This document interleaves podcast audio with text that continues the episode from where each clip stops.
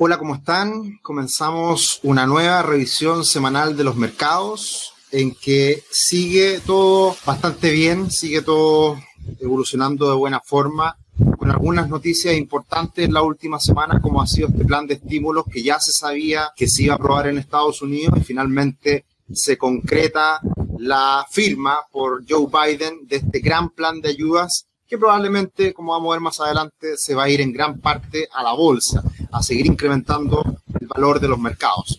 Así que, como hemos hecho ya el último cambio en la, la última semana, miraremos primero el comportamiento de las bolsas, luego qué es lo que está pasando con el cobre y el dólar y finalmente analizaremos el comportamiento de los multifondos y qué podemos esperar de cara a las próximas semanas. Vuelve el toro, vuelve el sentimiento alcista, en que las bolsas se han recuperado con fuerza en la última semana, el Dow Jones alcanzando máximos históricos con un alza del 4,1%, el Standard Poor's 500 subiendo 2,6% y el Nasdaq recuperándose un 3,1%. Sin embargo, el Nasdaq, a pesar de la recuperación, sigue estando algo más alejado de máximos.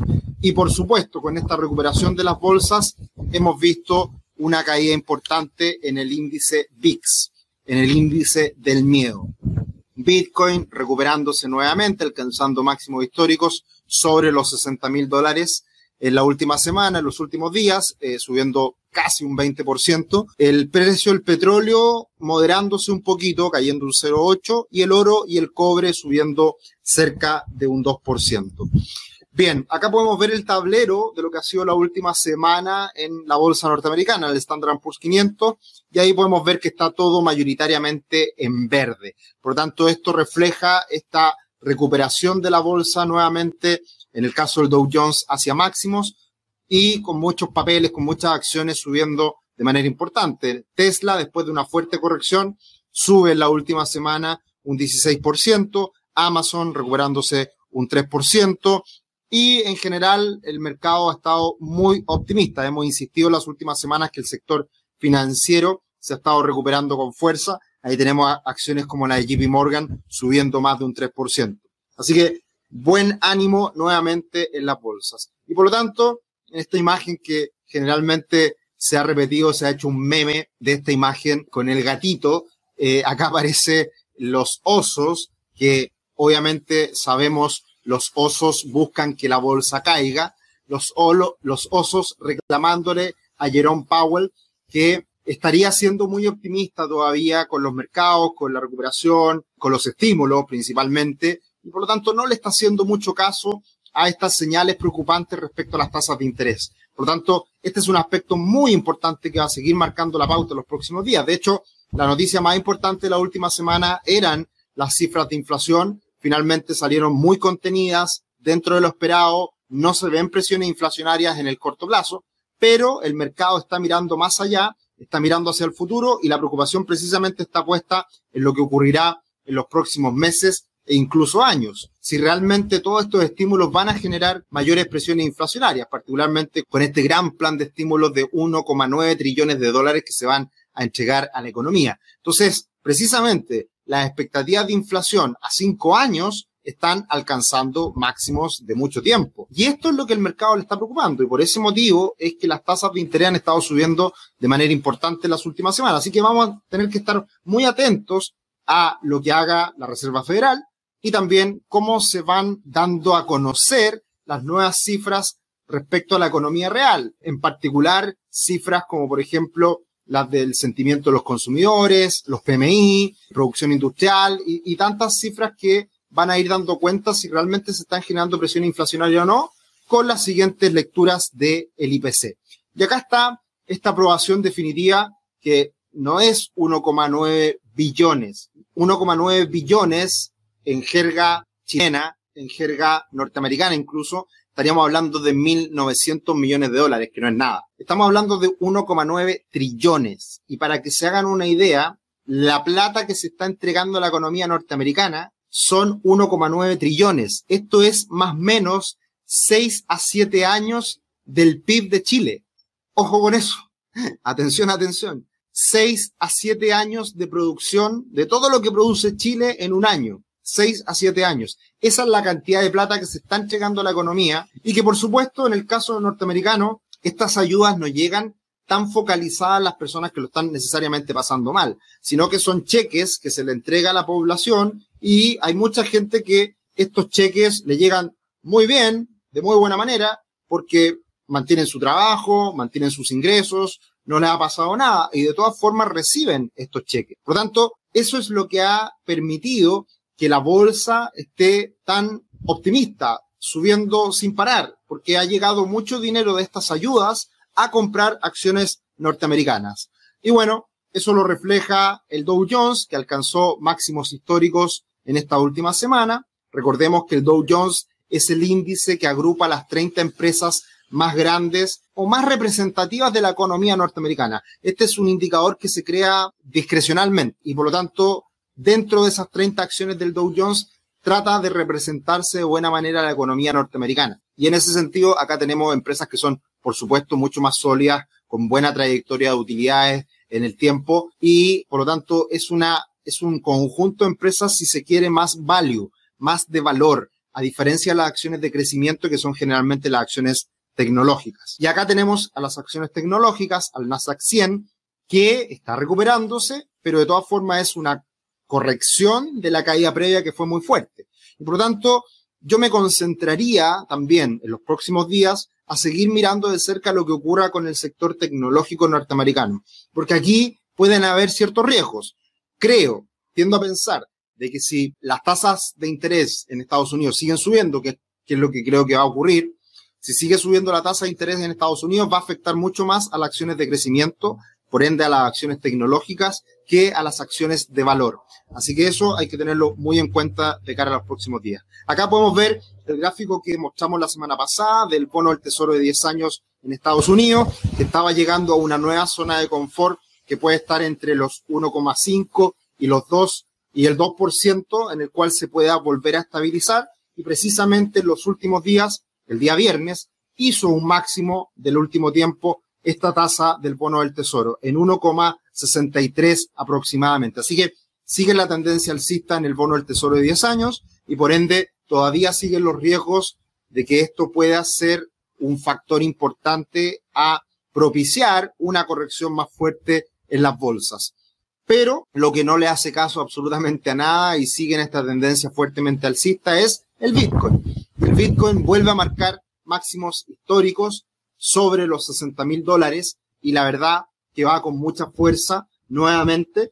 Y este año solamente que llevamos muy poquito, el año 2021 a la fecha, tres meses, un poco menos de tres meses, ya el Bitcoin ha rentado más de un 100%. La verdad que la historia de rentabilidades del Bitcoin ha sido impresionante, sube mucho en el último año, 2020 y a la fecha, y por lo tanto llegó a alcanzar precisamente hace un año con, con, con, lo, con la situación más compleja de la pandemia que fue en esta época del año, el año 2020, alcanzó niveles bajo 4 mil dólares. Por lo tanto, ya se ha multiplicado por 15 veces en un año, lo cual es impresionante. Mientras siga la tendencia alcista, no se puede decir mucho. Obviamente es difícil saber cuánto es lo que realmente vale el Bitcoin. Puede caer, como lo hizo en otra ocasión, el año 2014, el 2018, pero mientras siga la fortaleza, la, fuerte compra y todos estos estímulos que están llegando finalmente a los inversionistas y a, y a la economía, puede seguir subiendo sin ningún problema instrumentos de este tipo de este estilo, que están siendo tan demandados hoy en día, siendo tan sexys, como siempre me gusta decir, estos activos que están de moda. Bien, los invitamos, como siempre, a que nos sigan en nuestro canal de YouTube, que se suscriban. Semana a semana se va sumando más y más gente. Estamos felices de poder compartir esta información y poder estar cerca de ustedes para entregar lo que va pasando en los mercados semana a semana. Esta revisión semanal de los mercados cada día también más gente la está viendo, así que felices de que esto ocurra. Nuestro canal YouTube Rubix lo pueden encontrar, se pueden suscribir. También agradecemos un me gusta, también se, agradece por supuesto, y que nos sigan también en Instagram y en Twitter, arroba esetricio, arroba RubixCL. Bien, ¿qué es lo que ha pasado con el cobre? La verdad que no hay muchas novedades, sigue estando sobre los 4 dólares la libra. Esta corrección que se inició hace algunos días sigue estando ahí, pero está todavía sobre los 4 dólares la libra, muy fuerte cerrando la semana en 4,14. La verdad que hay todavía bastante optimismo en el cobre. El dólar index, el dólar index lo estaremos siguiendo porque está rompiendo esta tendencia a la baja, estaba haciendo máximos y ahora una corrección. Esto se llama técnicamente un pullback.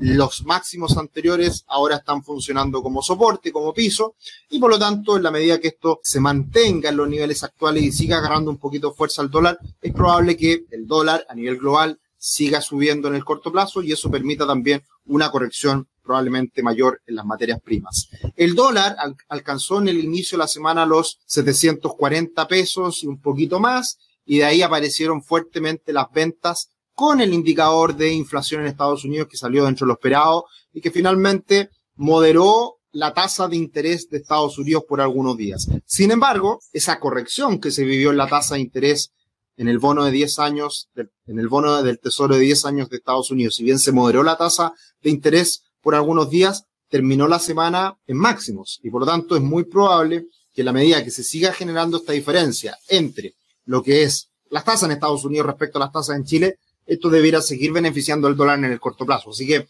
vamos a tener que estar muy atentos a las tasas de interés, porque es ahí donde hoy día está el dólar, principalmente en Chile, siguiendo el comportamiento en el corto plazo. Ahora, no hay que dejar de observar también lo que está ocurriendo en este momento con Chile, con los casos de coronavirus y también con la vacunación. Y esto lo podemos estar observando hoy día, por ejemplo, lo que pasa y lo hemos insistido en las últimas semanas, lo que pasa entre el ETF de Chile y el ETF de Brasil. Y el ETF de, Chile ha estado mostrando un, comportamiento muy superior al ETF de Brasil. Y eso va de la mano con esta recuperación que está teniendo la bolsa y con este optimismo que estamos viendo en Chile, no en el presente, porque obviamente han aumentado mucho los casos, vuelven las cuarentenas, vuelve la situación difícil actual, pero lo que estamos mirando es hacia el futuro qué es lo que puede terminar ocurriendo con esta vacunación, que nos debiera proteger y debiera reforzar la recuperación económica en las próximas semanas, próximos meses. Ya estamos llegando a casi 5 millones de vacunados. Las tasas de vacunación en los últimos días han sido impresionantes en Chile. Hoy en día, por cada 100 vacunados, si en Europa se han vacunado 10 personas, en Chile son más de 30. En Chile supera incluso la vacunación per cápita respecto a Estados Unidos. Va muy rápido. Ya han llegado 10 millones de vacunas, un poco más a Chile, se espera que lleguen 4 millones más. Por lo tanto, si seguimos con este nivel de vacunación, de acuerdo a la estimación de Bloomberg, podríamos llegar en dos meses a vacunar al 75% de la población, que es el parámetro que hoy día se observa para decir estamos ok, estamos ya protegidos. Y eso es muy importante, y eso obviamente no lo estamos mirando ahora, porque hoy día han aumentado mucho los casos, pero eso debería comenzar a ocurrir ya después de un mes, dos meses aproximadamente, en donde ya muchas personas estén con las dos dosis vacunados.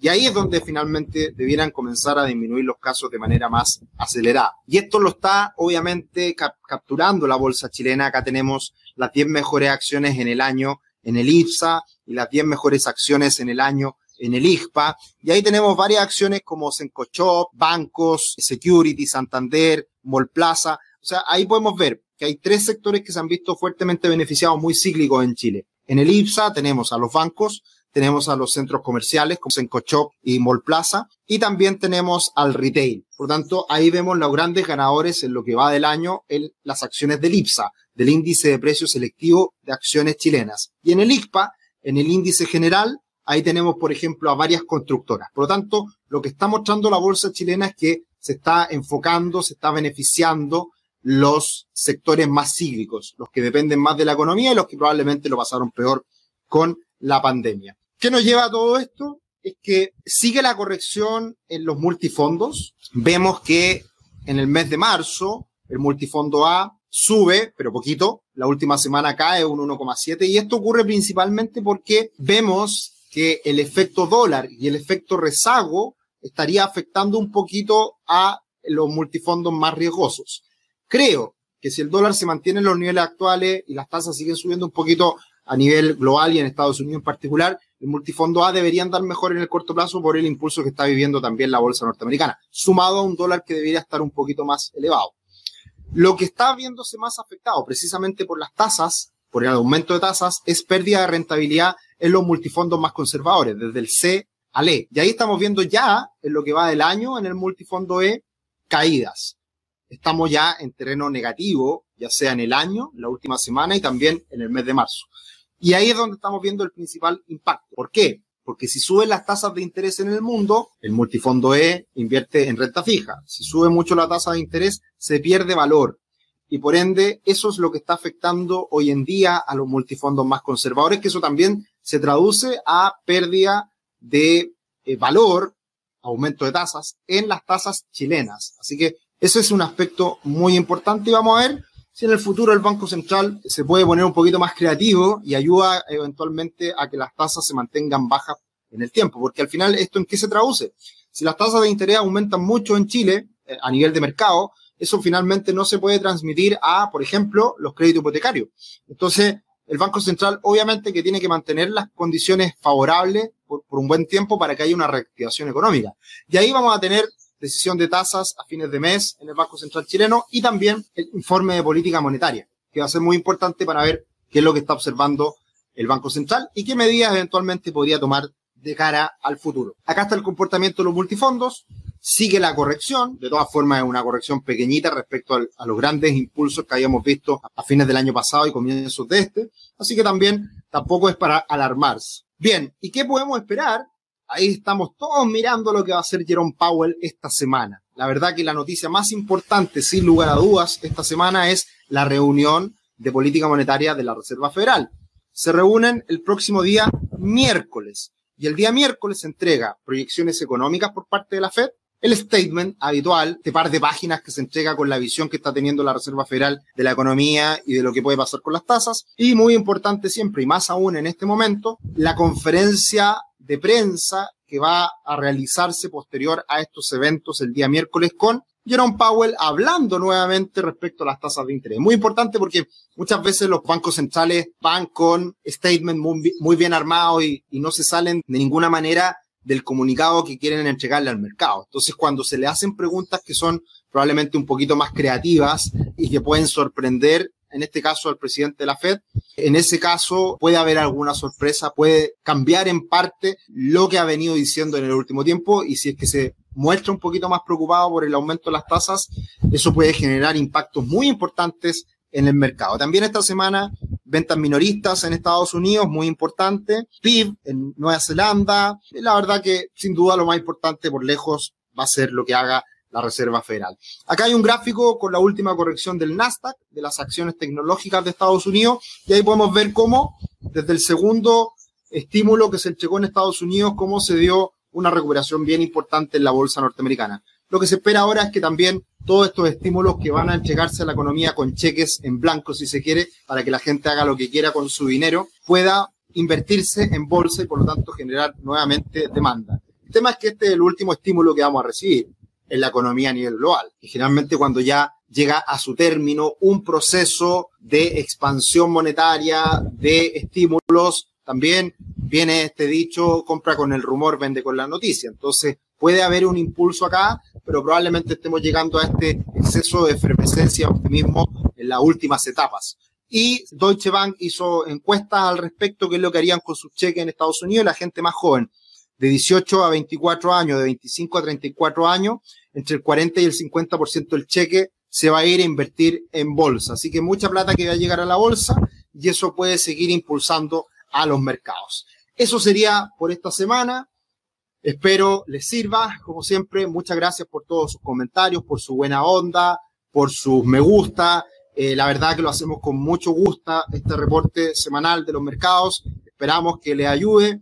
Y nada, los dejamos invitados a que nos sigan en redes sociales y en nuestro canal en YouTube. Que estén muy bien, un abrazo y nos vemos la próxima semana. Chao, chao.